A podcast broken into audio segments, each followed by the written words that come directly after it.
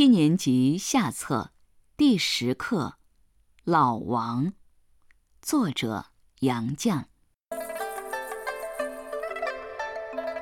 我常坐老王的三轮儿，他蹬，我坐。一路上我们说着闲话。据老王自己讲，北京解放后，蹬三轮的都组织起来。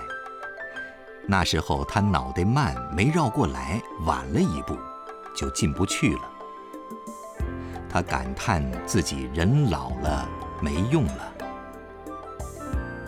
老王常有失群落伍的惶恐，因为他是单干户。他靠着活命的，只是一辆破旧的三轮车。有个哥哥死了，有两个侄儿没出息。此外，就没什么亲人。老王只有一只眼，另一只是田螺眼，瞎的。乘客不愿坐他的车，怕他看不清撞了什么。有人说这老光棍儿大约年轻时候不老实，害了什么恶病，瞎掉一只眼。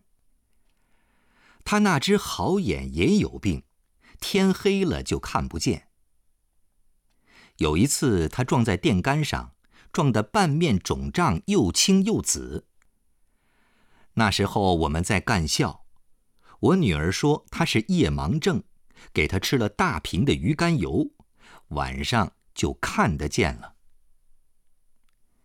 她也许是从小营养不良而瞎了一眼，也许是得了恶病，反正同是不幸，而后者该是更深的不幸。有一天傍晚，我们夫妇散步。经过一个荒僻的小胡同，看见一个破破落落的大院儿，里面有几间塌败的小屋。老王正蹬着他那辆三轮进大院去。后来我坐着老王的车和他闲聊的时候，问起那里是不是他的家，他说：“住那儿多年了。”有一年夏天，老王给我们楼下人家送冰，愿意给我们家代送，车费减半。我们当然不要他减半收费。每天清晨，老王抱着冰上三楼，带我们放入冰箱。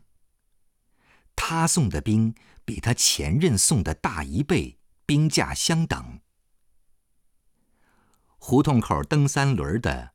我们大多熟识，老王是其中最老实的。他从没看透我们是好欺负的主顾，他大概压根儿没想到这点。文化大革命开始，莫存不知怎么的，一条腿走不得路了。我代他请了假，烦老王送他上医院。我自己不敢乘三轮，挤公共汽车到医院门口等待。老王帮我把莫存扶下车，却坚决不肯拿钱。他说：“我送钱先生看病不要钱。”我一定要给他钱。他哑着嗓子悄悄问我：“你还有钱吗？”我笑着说：“有钱。”他拿了钱，却还不大放心。我们从干校回来，载客三轮都取缔了。老王只好把他那辆三轮改成运货的平板三轮。他并没有力气运送什么货物。幸亏有一位老先生，愿把自己降格为货。让老王运送。老王欣然在三轮平板的周围装上半寸高的边缘，好像有了这半寸边缘，乘客就围住了，不会掉落。我问老王：“凭这位主顾，是否能维持生活？”他说：“可以凑合。”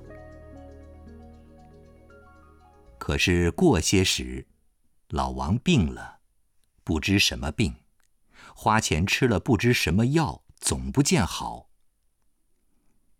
开始几个月，他还能服病到我家来。以后只好托他同院的老李来代他传话了。有一天，我在家听到打门，开门看见老王直僵僵的镶嵌在门框里。往常他坐在蹬三轮的座上，或抱着冰倚着身子进我家来，不显得那么高。也许他平时不那么瘦，也不那么直僵僵的。他面色死灰，两只眼上都接着一层翳，分不清哪一只瞎，哪一只不瞎。说的可笑些，他简直像棺材里倒出来的。就像我想象里的僵尸，骷髅上绷着一层枯黄的干皮，打上一棍就会散成一堆白骨。我吃惊地说：“哎呀，老王，你好些了吗？”他嗯了一声，直着脚往里走，对我伸出两手。他一手提着个瓶子。一手提着一包东西，我忙去接。瓶子里是香油，包裹里是鸡蛋。我记不清是十个还是二十个，因为在我记忆里多的数不完。我也记不起他是怎么说的，反正意思很明白，那是他送我们的。我抢笑说：“老王，这么新鲜的大鸡蛋，都给我们吃？”他只说：“我不吃。”我谢了他的好香油，谢了他的大鸡蛋，然后转身进屋去。他赶忙止住我说：“我不是要钱。”我也赶忙解释。我知道，我知道。不过你既然来了，就免得托人烧了。他也许觉得我这话有理，站着等我。我把他包鸡蛋的一方灰不灰、蓝不蓝的方格子破布叠好还他。他一手拿着布，一手攥着钱，质笨的转过身子。我忙去给他开了门，站在楼梯口看他直着脚一级一级下楼去，直担心他半楼梯摔倒。等到听不见脚步声，我回屋才感到抱歉，没请他坐坐喝口茶水。可是我害怕的糊涂了。那直僵僵的身体好像不能坐，稍一弯曲就会散成一堆骨头。我不能想象他是怎么回家的。过了十多天，我碰见老王同院的老李，我问：“老王怎么了？好些没有？”早埋了。呀。他什么时候？什么时候死的？就是到您那儿的第二天。他还讲老王身上缠了多少尺全新的白布，因为老王是回民，埋在什么沟里，我也不懂，没多问。我回家看着还没动用的那瓶香油和没吃完的鸡蛋。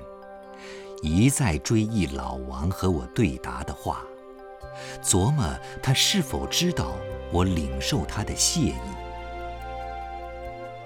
我想他是知道的，但不知为什么，每想起老王，总觉得心上不安。